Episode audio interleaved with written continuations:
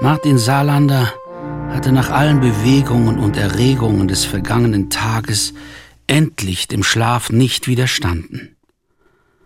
Doch mit dem ersten Frühschein, der am Himmel heraufkam, weckte ihn die schwere Sorge, die keineswegs eingeschlafen war. Er sah seine Gattin, die im tiefsten Frieden lag und schlief, jeder Zug ihres Gesichtes in seiner Ruhe und Zufriedenheit der Herold einer wohlgeborgenen Seele. Und diesen Frieden sollte er mit einem Wort von Grund aus zerstören?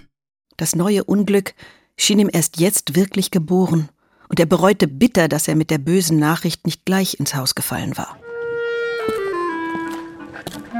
Das Haus Schadenmüller und Compagnie hatte er tags zuvor, geführt vom alten Bekannten Mönewikat, leicht ausfindig gemacht. Dort verabschiedete Saarlander den Begleiter mit Dank, weil er doch lieber allein vor seinem alten und mutmaßlich neuen Schuldner treten wollte. Schadenmüller und Kompanie. Der alte Winkelriedspruch. Sorget für mein Weib und meine Kinder.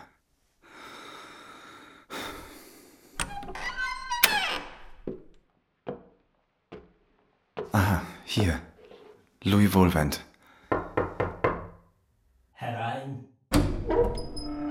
Als Martin Saarlander eintrat, sah er an einem breiten Schreibtisch von Mahagoni in einen großblumigen Schlafrock gekleidet einen Mann sitzen, der ihm den Rücken zuwandte und eifrig zu schreiben schien, ohne sich aufzurichten. Herr Wohlwend? Ich stehe gleich zu Dienst, sagte jener immer fortschreibend, schaute dann aber einen Augenblick zu ihm auf, kehrte sich wieder blitzwieder ab, drehte sich abermals um und warf dem Fremden einen stechenden Blick zu. Wie man es einem Todfeinde gegenüber tut. Irre ich nicht?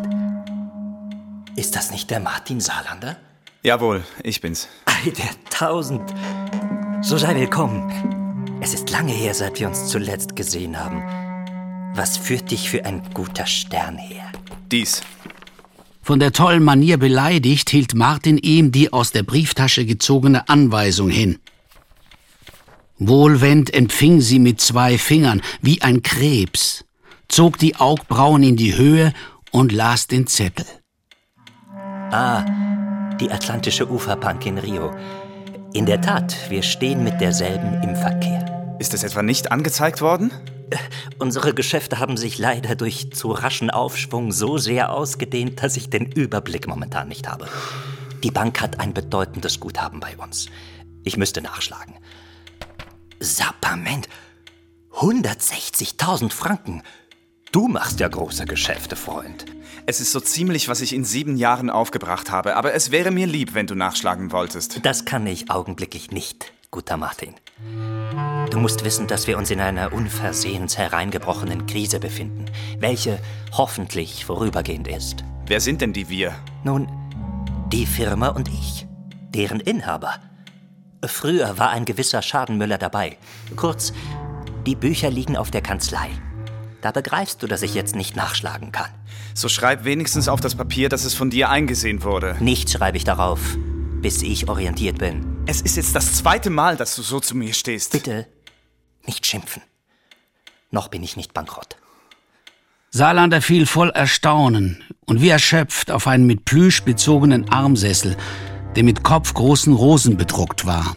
Lieber alter Freund, mach es wie ich. Behalt den Kopf oben. Sieh her. In meiner unfreiwilligen Muße bin ich nicht müßig. Grüble nicht über Unabwendbares. Bist du verheiratet, Louis Wohlwend? Wieso fragst du das? Nein. Ich meinte nur wegen des schönen Winkelriedspruches, der an dein Haus gemalt ist. Du bist wohl im Allgemeinen ein Beschützer der Witwen und Waisen oder solcher, die es werden könnten. Du weißt, dass ich von jeher einem idealen Zuge nachgehangen bin und die Wohnhäuser freier Bürger mit edlen Sinnsprüchen zu schmücken, dünkt mich lobenswert. Martin Saarlander setzte seinen Hut mitten in der Stube auf den Kopf und verließ ohne ein weiteres Wort das Haus.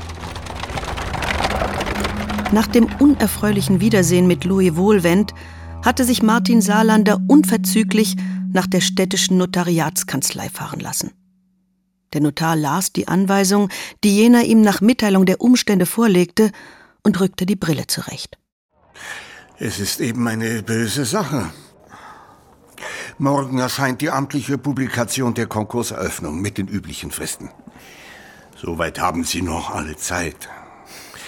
Ich will auch heute selbst noch hingehen und den Mann amtlich einvernehmen bezüglich Ihrer Forderung. Das Dringendste scheint mir zu sein, dass schleunigst die Verwahrung an die Bank in Rio abgeht.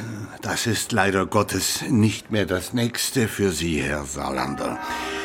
Vorgestern lief die sichere Nachricht ein, die Atlantische Uferbank in Rio de Janeiro zahle nicht mehr. Was? Und gestern kam der Nachtrag. Die Direktoren seien verschwunden und die Angestellten auseinandergelaufen.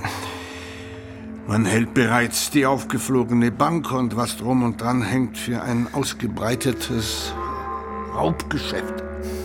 Saarlander musste sich am Pult des fleißigen Mannes halten und sagte nichts. Ich werde mit Ihnen zum Gerichtspräsidenten gehen, denn es ist für alle Fälle nötig, dass Sie eine gerichtliche Beschlagnahme des Guthabens der Bank auswirken, welches die Anweisung angeblich decken soll. Ich habe unten eine Droschke stehen.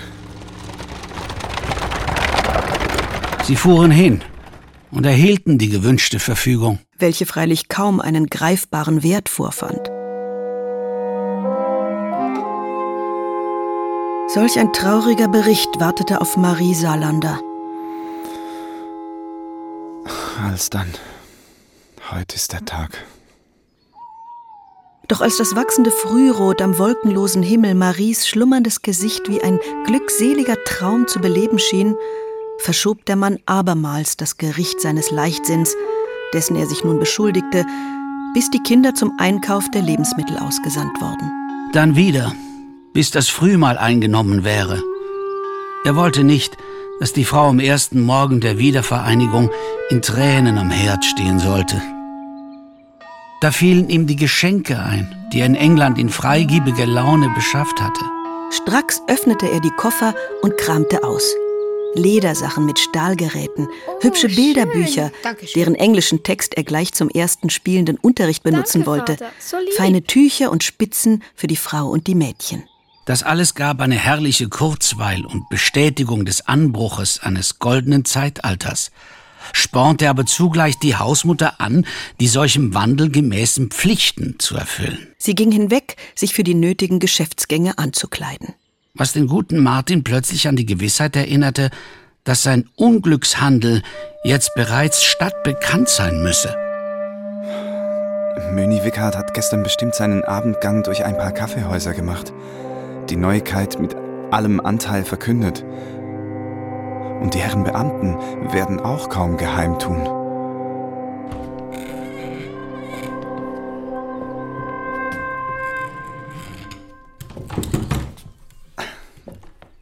Marie, du hast mir nie geschrieben, dass der Louis Wohlwend wieder eine Handlung angefangen hat.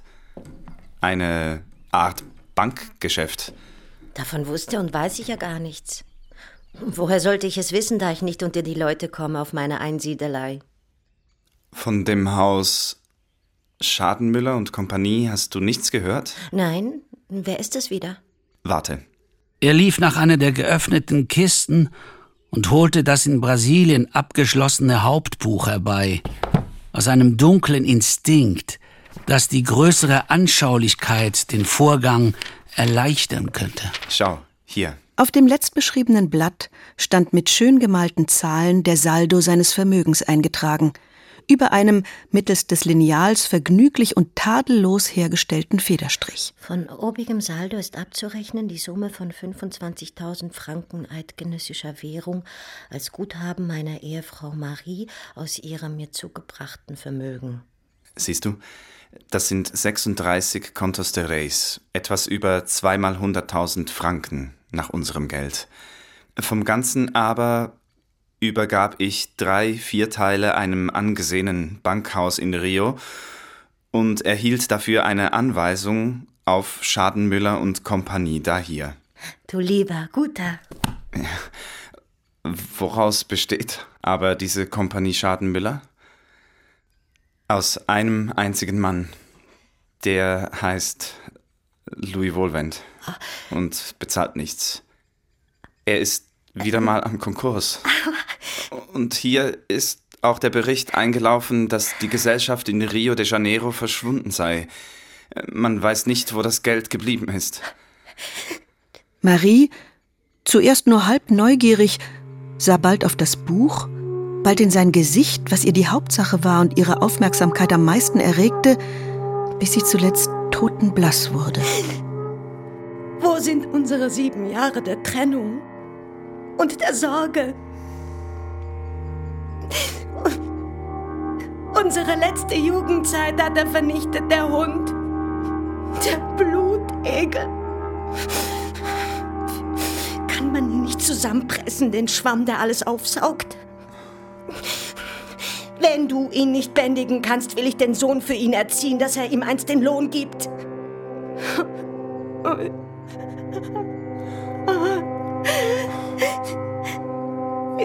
Möglich,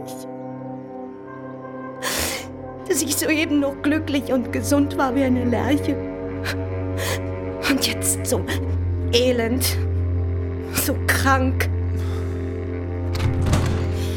Was für ein schöner Tag! Welch lieblicher Sommerluft ist uns vergeht! Also so geht's, so geht's, so, Martin Saarlander erstaunte in allem Elend über die Rauheit einer Leidenschaft, die er an der Frau noch nicht gesehen. An der leisen Hand des Mitleidens gelang es ihm, sich über die Stimmung der Gattin und zugleich über sein Schuldgefühl zu erheben. Liebe Marie, sei doch nicht so untröstlich. Es ist ja nur Geld. Soll dies das Einzige und Höchste sein, was wir haben und verlieren können? Wir besitzen uns selbst und unsere Kinder. Du hast wohl überhört, dass ich einen Teil des Vermögens gerettet habe. Ich trage es in guten Papieren bei mir, die den Wohlwend nichts angehen. Ich stehe doch ungleich besser da als vor sieben Jahren. Komm. Mach dich vollends schön. Wir wollen jetzt unsere Gänge machen. Ich in die Kanzleien und du für die Küche. Am Nachmittag unternehmen wir einen tüchtigen Ausmarsch mit den Kindern.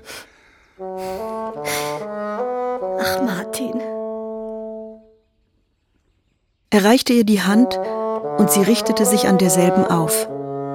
Es war in der Tat beinahe die Beschämung eines Kindes, mit der sie die Augen zu ihm aufschlug, aber ebenso kurz andauernd, da ein Strahl besseren Mutes und Vertrauens das Gesicht überflog. Denn sie sah den Mann seiner Lage gewachsen und imstande, sie, die Gattin, zu ermahnen und aufzurichten. In einer halben Stunde waren sie bereit, miteinander in die Stadt hinabzuwandern.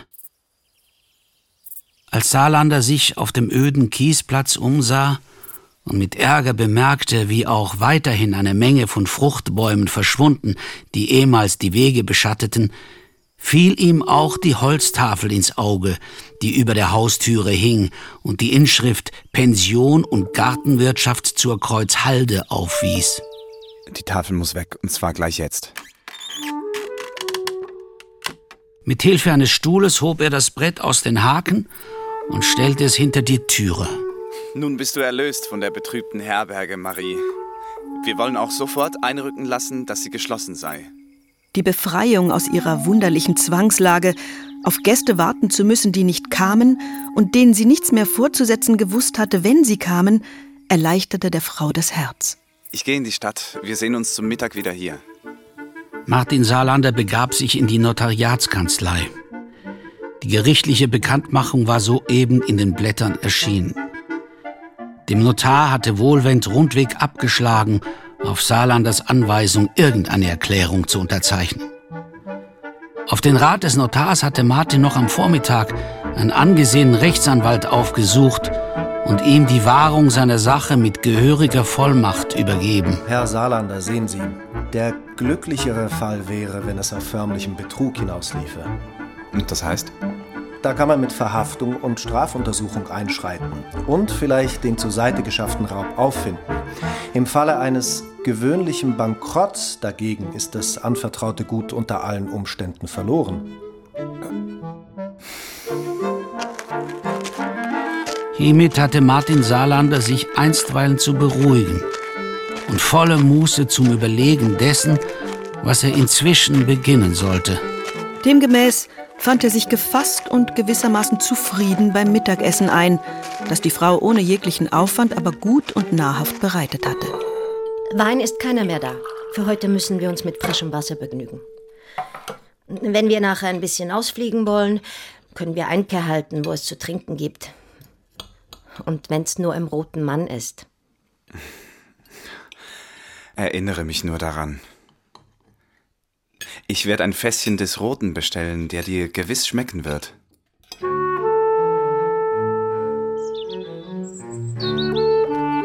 Nach dem Essen zog die Familie Saarlander aus in den Wald hinauf, der sie mit seinen durchsichtigen Schatten empfing. Die lange nicht genossene Luft solchen Kulturgehölzes machte dem Familienhaupt wohl zumut. Die alte Lehrhaftigkeit erwachte in ihm, so dass er Frau und Kindern von dem Unterschied zu erzählen begann zwischen den Urwäldern Brasiliens, wo nur Kampf und Ausrottung herrsche, und den von erquickender Luft durchwehten Forsten der alten Welt, wo der Wald gebaut und gepflegt würde, fast wie ein Hausgarten. Schaut, selbst hier gibt's Gegensätze.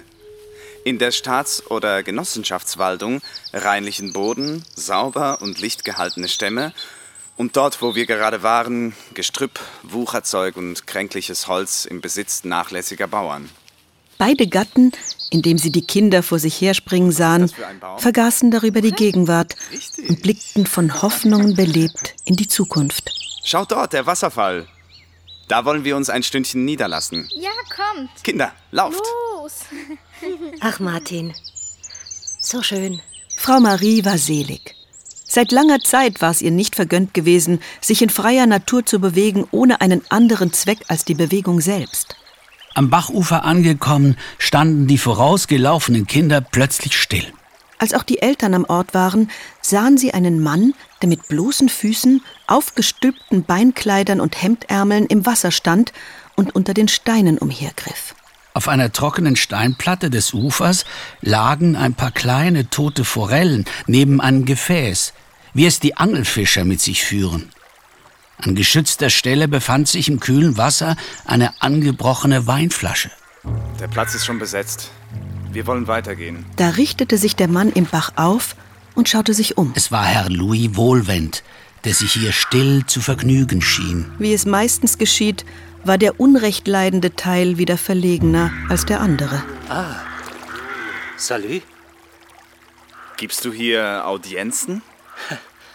Wo sollte ich am heutigen Tage mich hinflüchten als an den Busen der Mutter Natur? Es ist gewissermaßen mein Ehrentag, an dem ich das Martyrium unseres Jahrhunderts antrete als Opfer des Verkehrs, des Kampfes ums Dasein. Heute stehe ich im Amtsblatt. Das erfordert Etikette. Du weißt, Freund Martin, dass ich von jeher einem edlen Idealismus gehuldigt. Ha, die Frau Liebste, schöne Frau, seien Sie mit aller Verehrung begrüßt nach so langer Zeit. Vater, wer ist der Mann? Wohlwend, ihr könnt hier nicht mit uns von euren Sachen reden. Das sind unsere Kinder, vor denen es sich nicht schickt. Bitte, lieber Martin, lass uns weitergehen. Martin Saarlander wandte sich gehorsam und setzte schweigend den Weg fort. Marie trat etwas zur Seite und schob die Kinder vorwärts. Und erst als das letzte vorüber war, folgte auch sie, ohne sich weiter umzusehen. Sie musste ihre Röcke zusammennehmen, um zwischen den herumliegenden Sachen Wohlwends, wozu auch seine Strümpfe und Stiefel gehörten, durchzukommen, ohne sie zu streifen. Dieser stand wie versteinert in seinem Bach. In Gesicht und Stimme der Frau hatte trotz einer blassen Unbeweglichkeit eine solche mit Verachtung durchwirkte Strenge gelegen, dass ihm die Furcht aufsteigen wollte, es gäbe noch höhere Mächte als Konkursrichter und Gläubigerversammlungen.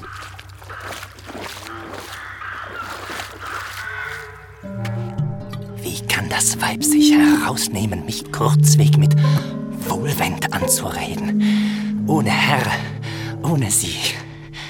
Wie einen Lumpensammler.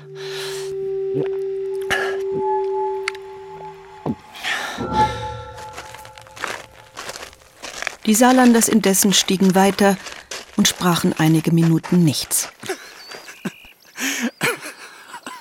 Bis Martin über die kurze Rede seiner Frau lachen musste. Wie zum Teufel gerätst du auf den Einfall, per Wohlwend und per ihr mit ihm zu reden?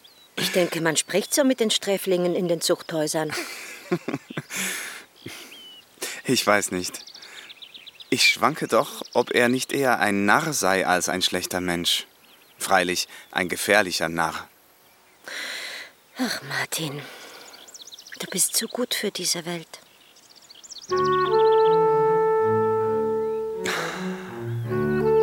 Schaut ins Tal, Kinder. Unser Land. Was liegt dort für ein Landesteil? Das ist unser Bezirk, wo wir wohnen. Der Bezirk Münsterburg. Richtig. Bravo. Es gibt zwölf Bezirke. Früher nannte man sie Oberämter. Noch früher Vogteien. Ehemals Grafschaften. Hört, hört, unser Arnold. Ganz genau. Gute Kinder. Danke. Los, lauft.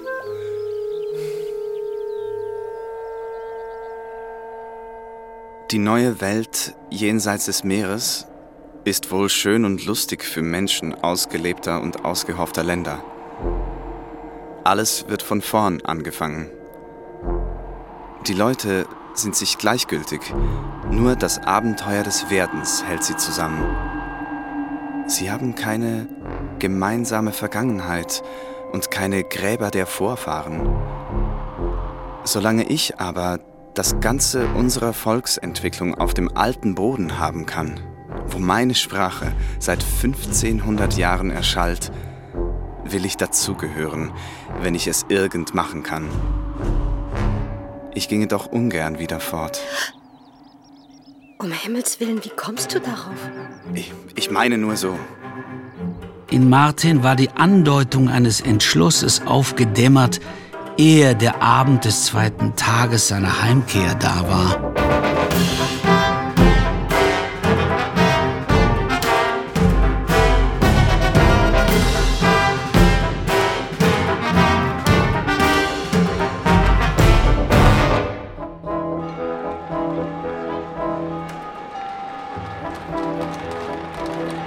Wochen auf Wochen vergingen, ohne dass Wohlwens Prozess einen Schritt vorwärts rückte. Er wusste große und kleine Gläubiger so zu bereden und zu verwirren, dass sie nicht schlüssig werden konnten. Von all dem war Saarlander mit seiner Anweisung ausgeschlossen, welche anzuerkennen Wohlwend sich beharrlich weigerte. Es ging allerdings aus seinen Büchern hervor, dass er mit der Atlantischen Uferbank in Verkehr gestanden und von Zeit zu Zeit Wertsendungen in Wechseln von derselben erhalten. Aus Rio de Janeiro war, wie die Sachen dort standen, zurzeit kein Aufschluss erhältlich. Saarlanders Anwalt glaubte, er würde am besten tun, die Reise nach Brasilien rasch nochmals zu unternehmen, um selbst an Ort und Stelle das Mögliche zu veranlassen. Wobei ja ihre allfälligen Kosten nicht im Verhältnis zu dem großen Verlust ständen, den sie bis dato erlitten, und durch gelegentliches Geschäft mehr als eingebracht werden könnten. Diese Andeutungen reichten Martin, den schon erwachten Gedanken festzumachen, das Glück aufs Neue zu versuchen. Ich muss das Gut von Marie abziehen und sicherstellen von dem gebliebenen Vermögensrest. Mit dem übrigen kann ich es wagen, die abgebrochenen Verbindungen nach Südamerika wieder aufzunehmen. Diesmal werde ich das Verlorene in viel kürzerer Zeit wieder beisammen haben. Als dann. Also bereitete er im Stillen alles vor, erhielt auch von verschiedenen Häusern sogleich nützliche Anerbietungen, mietete für Frau und Kinder Oder eigentlich für sich selbst mit? eine bescheidene, aber anständige Wohnung und machte sich schließlich daran, der guten Marie die Sachlage zu eröffnen. Sie saßen am Fenster des Schlafzimmers sich gegenüber, durch welches Marie an jenem Morgen in ihrer Fassungslosigkeit den schönen Tag angerufen hatte. Als ich auf dem Boden saß, hast du mich ermahnt, ob das Geld denn das einzige und höchste sei, wonach der Mensch trachten könne. Du hast so recht gehabt, Martin, dass ich dir nun das Wort zurückgeben möchte. Es ist nicht dasselbe, ob wir wegen verlorener Güter verzagen oder ob wir verzichten wollen, mit frischer Tatkraft Verlorenes wieder zu erringen. Denk an unsere Kinder, Marie. Ach, ich denke eben an die Kinder. Müssen sie denn reich werden, um leben zu können? Marie, du hast erfahren, wie es kommen kann, wenn man nichts hat. Als wir droben auf der Lichtung saßen, auf das heimatliche Land schauten, da dachte ich, es wäre das Beste für uns und die Kinder, wenn du dort herum wieder eine Schule übernehmen und der bösen Welt aus dem Weg gehen würdest. Mit dem Geld, das du gerettet hast, wollen wir bequemlich auskommen. Martin war durch die Rede seiner Gattin im alten Lehrergewissen getroffen, ohne dass sie es wusste. Er war freilich ein Fahnenflüchtiger. Nach den Geniestreichen, die ich mit unserem Wohlerworbenen schon gemacht, begreife ich deinen Gedanken sehr gut. Aber ich kann nicht. Noch bin ich jung genug, frei wirkend in der Welt zu stehen. Glaub nur, es wird mir gelingen. Ich werde nicht so lange fortbleiben. Nimm uns mit. Um euch Krankheit und Tod auszusetzen? Nein. Die Kinder müssten hier im Land geschult werden. Marie kauerte so lang in Martins Umarmung, bis sie sich seinem Willensschluss ergeben hatte. Martin besorgte nun zunächst den Umzug in die neue Wohnung, die so gelegen war, dass die Frau Saarlander allenfalls einen kleinen Warenhandel vorstehen konnte, den er von Brasilien aus eigens für sie zu unterhalten gedachte. Zu diesem Zweck war im Erdgeschoss ein Magazin mit Schreibstübchen für die Frau Prokuraträgerin vorgesehen. Als auch alles Übrige verrichtet war, begleitete die kleine Familie den Martin Saarlander auf den Bahnhof. Zu guter Zeit. Auch Herr Möni Wickhardt stellte sich umso pünktlicher ein, als er in der Restauration den lustigen Verkehr des Frühherbstes betrachtend eine Tasse kräftiger Fleischbrühe zu genießen pflegte. Martin Saarlander, leb wohl. Ich werde die Wohlwenscher Konkurssache genau beobachten unter der Hand und getreu berichten, was im Publikum geredet wird.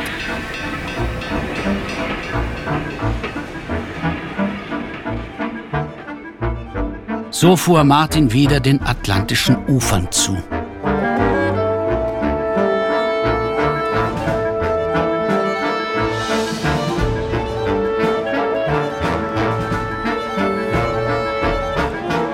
Die Zeit floss ruhig über die Schicksale hin oder sie trug sie vielmehr unvermerkt.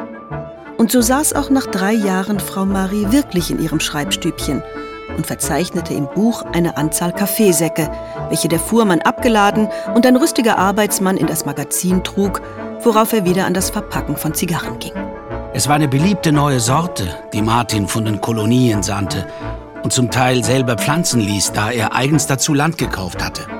Der Postfaktor kam, eine Mandatssumme auszuzahlen. Und endlich kehrten die Mädchen aus der Sekundarschule nach Hause. Setti, bist du so gut? Hier, bring das Säckchen Geld auf unsere Bank.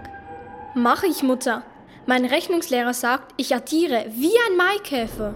Bravo. Dieses gleiche Mädchen, das seinem 16. Jahr entgegenging, erhob bereits den Anspruch, auf nächste Ostern bei der Mutter als Buchhalterin einzutreten. Da es Herbstzeit war, wurde es Frühabend. Die Mutter sah ihre drei Kinder beim Schein der alten Lampe um sich versammelt. Sie erfreuten sich des einfachen Abendbrots, welches die frisch angestellte Magd Magdalene mit ihnen teilte, und alles war zufrieden. Bis Etty, die künftige Buchhalterin, eine Streitfrage aufwarf. Sagt mal, was meint ihr? Ich werde im Geschäft eine Brille tragen müssen, oder nicht? Ach, warum? Es wäre ewig schade um dein Gesicht. Du würdest aussehen wie unser alter Gemeindeschreiber, wo ich her bin. Viele höhere Berufsdamen tragen Brillen, Magdalene. Ach was. Aber es muss eine blaue sein. Blau macht schöner. Nimm eine rote Brille. Dann siehst du das Feuer im Elsass.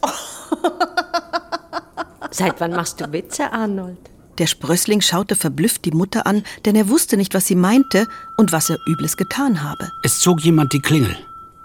Nettie lief und brachte ein Telegramm herein, das von Basel kam. Vater hat geschrieben. Martin, was schreibt er? Bin im Lande. Komme mit letztem Zug nach Münsterburg. Holt mich nicht ab, weil mit Gepäck zu tun habe und Wagen nehme. Vater ist zurück. Endlich! Er wird staunen. Oh, wie schön. Erst vor drei Wochen hatte Marie den letzten Brief Martins erhalten, worin er sich zufrieden über seine ökonomische Lage ausgesprochen, mit der Ankündigung, er dürfe bereits an die Heimkehr denken, sei es für immer, sei es, um für kurze Zeit und einzelne Geschäftsausführungen noch das ein oder andere Mal den Weg zu machen. Jetzt holte sie jenen Brief hervor, um nachzusehen, ob sie nicht doch eine Stelle übersehen, die eine nahe bevorstehende Ankunft verhieß. 2. September 1874. Liebe Marie, wenn du erfreut bist, dass wir so leidlich bald wieder auf einen guten Weg gekommen sind, so musst du das nicht meiner besonderen Geschicklichkeit und Tatkraft zuschreiben. sondern dem freundlichen Glück, welches mir zur Seite ging. Die Dinge, welche bei euch zu Hause sich vollzogen haben, diese neue Verfassung, welche unsere Republiken sich gegeben haben, diese unbedingten Rechte, die das Volk ruhig, ohne irgendeine Störung sich genommen hat, alles das möchte ich in seinen glorreichen Anfängen noch sehen und mitgenießen. Alles ruft mir zu, komm. Und nun kann ich als unabhängiger Mann kommen, der seinen Boden hat und nichts zu suchen braucht, als die Gelegenheit zu helfen und zu nützen. Selbstbestimmung, Freiheitsmut, Furchtlosigkeit und Pflichtliebe und so weiter und so weiter. Da stand freilich nichts von einer schon beschlossenen Reise.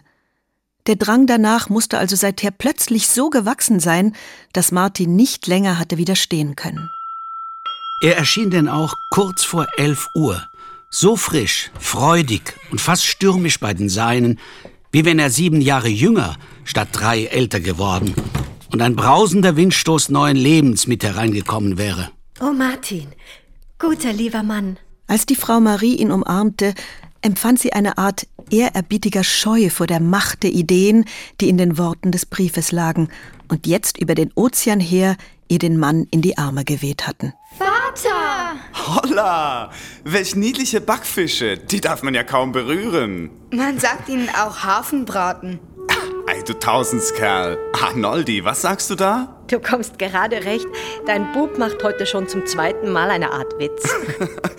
Komm, gib mir recht patriotischen Gruß und Handschlag. Wie steht's mit der Schule? Sehr gut. Er begann den Knaben abwechselnd mit den Mädchen zu befragen, während er das ihm bereitete späte Nachtmahl mit vielen Unterbrechungen einnahm. Er merkte aber endlich, dass er in Hinsicht auf Methoden und Gegenstände nicht mehr auf dem Laufenden war und daher die Kinder nicht ganz richtig fragen konnte. Als Marie es wahrnahm, säumte sie nicht länger dem Mann den bereitgehaltenen Heimatgruß zu bieten, nämlich die erste Kanne gärenden Weinmostes, der eben im benachbarten Wirtshaus zu haben war. Sie wusste, dass er den Trank liebte, aber seit zehn Jahren nicht mehr gesehen. Um ein Uhr hob Frau Marie die Tafel auf und würde es wohl früher getan haben, wenn nicht soeben ein Sonntag angebrochen wäre. Der erhellte sich denn auch zum schönsten Herbsttag, dessen Morgenstunden Martin im vertraulichen Verkehr mit den Seinigen verbrachte. Er aß noch mit der Familie zu Mittag, dann erklärte er unversehens, Ich gehe ein wenig in das Volk und an die freie Luft. Sehen, wie es sich atmet. Die Jahreszeit mit den Erstlingen der Kelter belebte die Straßen. Martin machte einen weiten Weg in der Runde um die Stadt. Überall hörte man Tanzmusik, welcher junges Volk beiderlei Geschlechts zustrebte. Man sah auch etwa einen Zug Schützen, die mit ihren Gewehren einer letzten Sonntagsübung nachgingen. Dazwischen mannigfaches Volk durcheinanderwimmelnd. Den Hauch und Glanz aber der neuen Zeit, das Wehen des Geistes, den etwas feierlichen Ernst, den er suchte, konnte er nicht wahrnehmen. Man hörte Singen auf den Gassen und in den Schenkhäusern. Auf einer staubigen Straße balgte sich ein Haufen angetrunkener Jünglinge. Als ob es keine edlere Verständigung für junge Bürger gäbe, welche über die Gesetze nachzudenken gewohnt sind, über die sie mitzubestimmen haben. Nun, alle großen Veränderungen müssen einen Übergang haben und sich einleben. Ich hätte nur geglaubt, schon die Tatsache eines solchen Ereignisses würde Land und Himmel eine andere Physiognomie machen. Martin Salander, guten Tag. Möni. Nun war er froh, dem Herrn Möni Wighard zu begegnen, dem er gern in eine stille Wirtschaft folgte.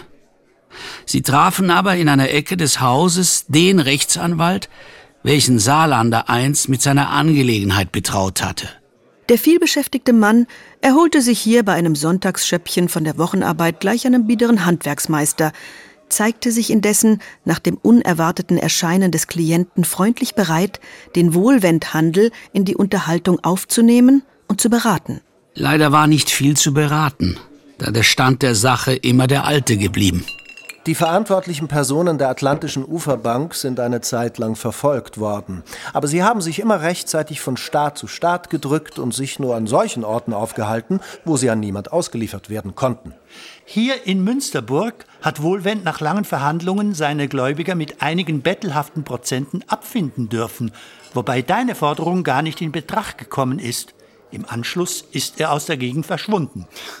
Ich bin überzeugt, dass dieser Wohlwend schon vor zehn Jahren gerade durch den Betrag ihrer Bürgschaft um den Bankrott herumgekommen ist. Und diesmal ist er wieder durch ihr Geld, das er ganz oder zum Teil in die Klauen bekommen hat, in den Stand gesetzt worden, sich mit den Gläubigern abzufinden. Natürlich hat er den Löwenanteil für sich behalten, der Lump. Natürlich. Und doch. Ich kann mir nicht helfen. Ist er ein interessantes Subjekt, juristisch genommen. Da mich die kalte, schweigsame Haltung, die er stets eingenommen, betroffen gemacht hat, geriet ich auf den Einfall, ein etwas ungewöhnliches Experiment mit ihm anzustellen. Ich kenne einen sehr erfahrenen Irrenarzt. Der hat als Vorsteher einer auswärtigen Heilanstalt die Simulanten von Verrücktheit zu behandeln, welche ihm in Untersuchungsprozessen übergeben werden. Er ist mit einem Trick, dem Vorwand, er sei Vertreter eines fremden Beteiligten an dem überseeischen Bankhandel zu Wohlwend gegangen, um ihn zu inspizieren. Oha! Es gelang ihm aber nicht, ihn auf einem verfänglichen Worte zu ertappen. Es gebe, sagte der Arzt, einzelne Menschen, welche die Macht haben, ein unbequemes Faktum sozusagen in ihrem Bewusstsein so gut aus dem Wege zu räumen, dass sie nicht einmal im Schlaf, geschweige denn im Wachen davon sprechen, wenn sie nicht wollen. Und es seien das durchaus nicht geistig starke Leute, vielmehr solche, denen jedes Bedürfnis mangle, sich mit sich selbst auseinanderzusetzen. Dieser Mangel vermische sich dann mit einer ordinären Verschmitztheit und bilde sich jenen zu einer nützlichen Kraft aus. Weiß man, wo der Wohlwend nun steckt? Nur sehr ungefähr. Nicht lange ist's her, dass ich von einem hiesigen Holzhändler hörte, er habe tief in Ungarn den Louis Wohlwend gesehen, munter wie ein Fisch, verheiratet mit einer schönen jungen Frau und schon gesegnet mit zwei kleinen Kindern. Wohlwend hat dem Holzmann noch erzählt, wie ihm durch diese glückliche Heirat nicht nur ein hübsches Weibchen, sondern auch ein artiges Weibergut zuteil geworden sei. Unerhört. In einer Gaststube der Sache nachfragend ist dem Holzhändler von sesshaften Leuten bestätigt worden, der Schwiegervater Wohlwends, ein Schweinehändler, habe einer seiner Töchter vor der Hochzeit ein schönes Vermögen gerichtlich verschrieben als künftiges Erbe und sich zugleich verpflichtet, bis zu seinem Ableben dem Wohlwend die Zinsen davon jährlich zukommen zu lassen. Wohlwend hat im Osten Europas einen Schweinehändler drangekriegt. Hm, ich möchte fast lieber sagen, ein östlicher Schweinehändler hat den Meister Louis drangekriegt. Wie das? Wie wäre es, wenn er seine beiseite gebrachten Raubgelder, die schönen Kontos de Reis des Herrn Martin Saarlander, ganz still ins hinterste Ungarn geschleppt und auf diese geniale Weise in Weibergut verwandelt hätte? Und wie wäre es, wenn der Ferkel Krösus den Schlaukopf um Kapital und Zinsen zu prellen wüsste und ihm obendrein das Weibchen auf dem Hals ließe? Der Umstand, dass wahrscheinlich hier zwei Hechte am nämlichen Karpfen stehen, hindert mich auch, Herr Vikart, Sie jetzt schon zu ersuchen. Sie möchten Ihren Gewährsmann um genaue Bezeichnung von Orts- und Personennamen angehen. Ich könnte sofort beginnen, die Informationen einzusammeln. Wenn wir die Angel jetzt auswerfen, so wird sie uns kurz abgerissen. Halten wir sie aber noch zurück, so kann sie uns unversehens einmal nützlich werden. Auch gut, Herr Fürsprech. Lassen wir die Angel vorerst noch an Land.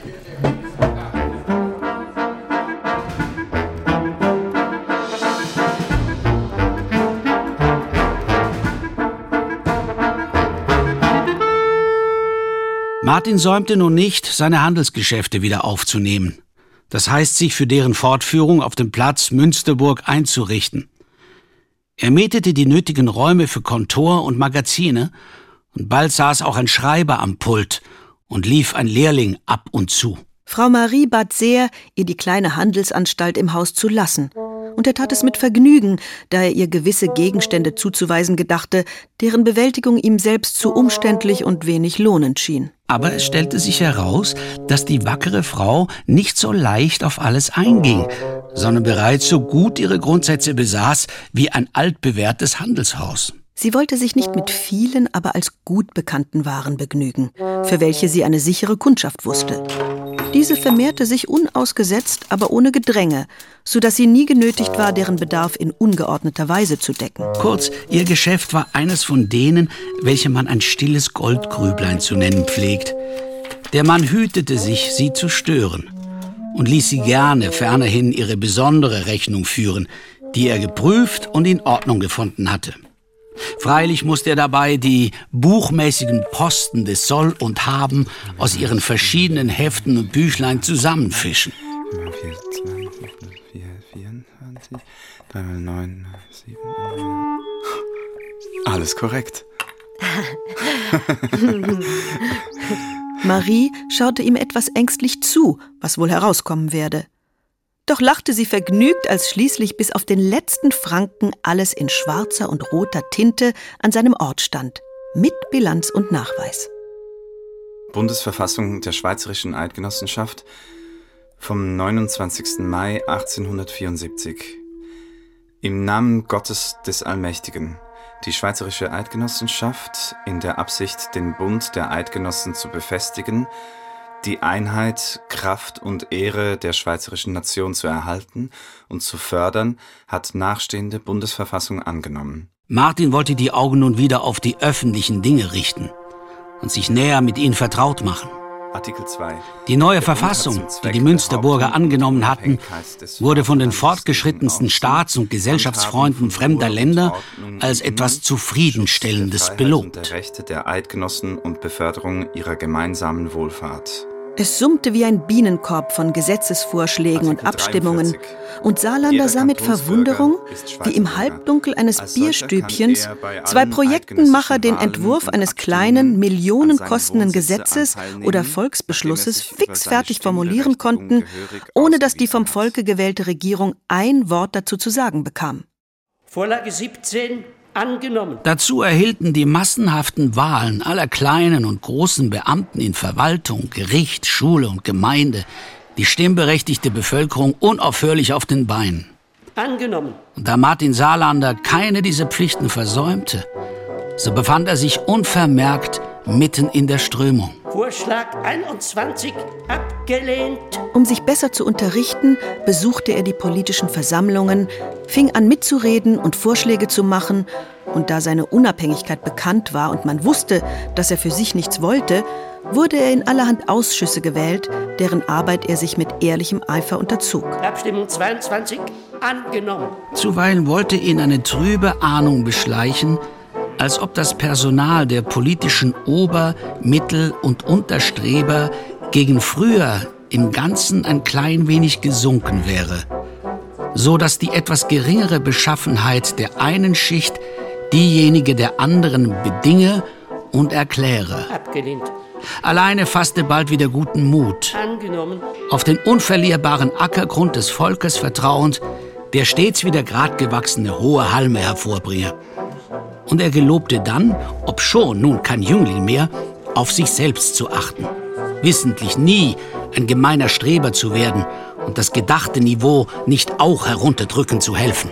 So löblichem Vorsatz getreu erlebte er aber nochmals einen Verdruss, ähnlich demjenigen des ersten Spaziergangs nach seiner Rückkehr aus Brasilien. Er wohnte in seinem Heimatort der Besprechung einer Nahrungsfrage bei.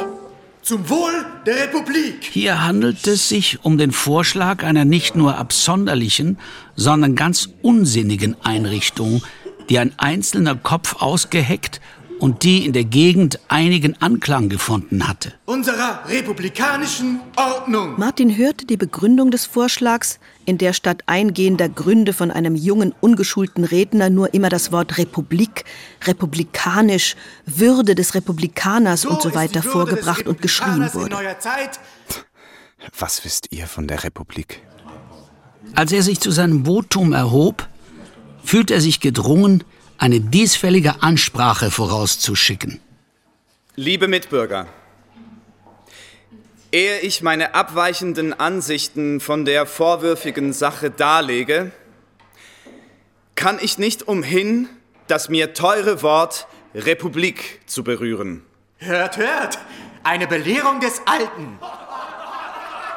Unsere Vorfahren haben seit bald 600 Jahren die Republik in heißen Schlachten begründet und befestigt, ohne das Wort je in den Mund zu nehmen. Und die vielen alten Bundesbriefe und Landbücher enthalten es nicht. Erst später haben es die Patrizier und Bürger der herrschenden Städte für sich angewendet um mit dem schönen Wort ihrer irdischen Herrlichkeit einen antiken Glanz zu verleihen. Wir haben es jetzt im Sprachgebrauch, aber nicht zum Missbrauch. So, so. Das meint? Mich will bedünken, wer es immer im Munde führt und dabei auf die Brust klopft, könne ebenso gut sich der Gleisnerei schuldig machen wie jeder andere Pharisäer oder Mucker. Oha! Pass auf! Nur darauf möchte ich aufmerksam machen, werte Mitbürger, dass auch der Republikaner alles, was er braucht, erwerben muss und nicht mit Worten bezahlen kann. Richtig. Und? Über Naturgesetze hat die Republik nicht abzustimmen. Die Vorsehung legt ihr den Plan über die dem Landwirt nützliche Witterung der Jahreszeiten nicht zur Annahme oder Verwerfung vor. Und der Weltverkehr kümmert sich nicht um die Staatsformen der Länder und Weltteile, die er durchbraust. Es scheint wieder mal Eile zu haben mit der Reaktion. Ein Kind dieser Landesgegend, ein ehemaliges Mitglied der Volksschule, freilich jetzt in goldenen Ketten hängend, vermag Herr Martin Saarlander das Wort Republik nicht mehr zu vertragen. Unter solchen Umständen ist denjenigen, die sich noch dazu bekennen, ist uns nicht zuzumuten, in ernster Volksverhandlung Reden der Feindseligkeit anzuhören. Ich trage auf Schluss der Diskussion und Abstimmung an. Es entstand ein Wirrwarr, in welchem diejenigen obsiegten, welche wohl verstanden, wie Martin es meinte, aber eben das von ihm Gemeinte hassten und nicht leiden wollten. Vorschlag angenommen. Das Wort blieb ihm entzogen, ein Gegenantrag wurde nicht gestellt und die betreffende Sache für beschlossen erklärt. Sie fiel freilich im weiteren Verlauf später unrühmlich dahin. Martin Saarlander hingegen war heute um eine Erfahrung reicher. Er verließ das Dorf, ohne weiter jemanden zu sehen. Ich bin doch froh, dass ich es gesagt habe. Etwas bleibt doch hängen. Wenn Sie mich nach Ihrem Sinn in die Zeitungen tun, werde ich erst recht predigen, dass der Name der Republik kein Stein sei, den man dem Volk für Brot geben darf. Das redliche Vorhaben erhellte ihm das etwas verdrossene Gemüt. Thank you.